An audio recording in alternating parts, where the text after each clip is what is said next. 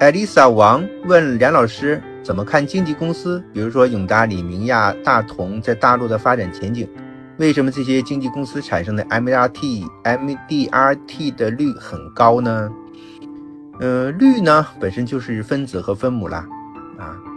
呃，率很高呢，嗯，要两方面来看啊，一呢是要看分子的绝对值，第二呢是要看分母的大小了，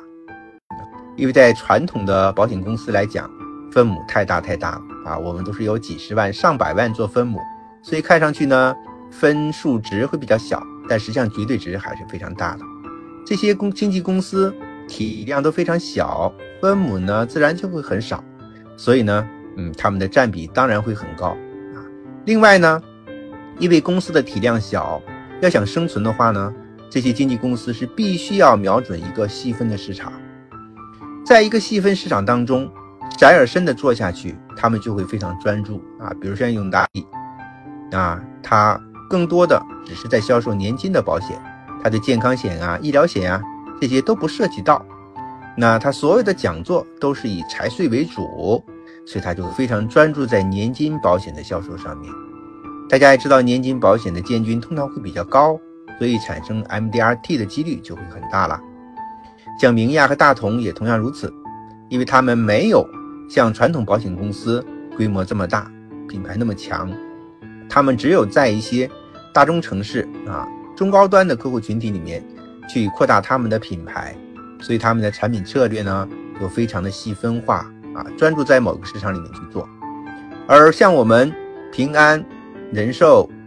嗯泰康、太平洋、太平这样的公司呢，它是全国范围内啊，体量非常大，机构非常多，市场细分呢很难做到极致。我们现在还还难以做到按照城市去做产品的策略，比如说像太平，我们太平在全国有一千多个网点。啊，涉及从一级城市到四线城市，而我们所有的产品体系都是完全一样的，这实际上是不可想象的。所以呢，它最终就会变成一个平均值了。但如果我们是像有，呃，每一个这个独立的分公司，每一个城市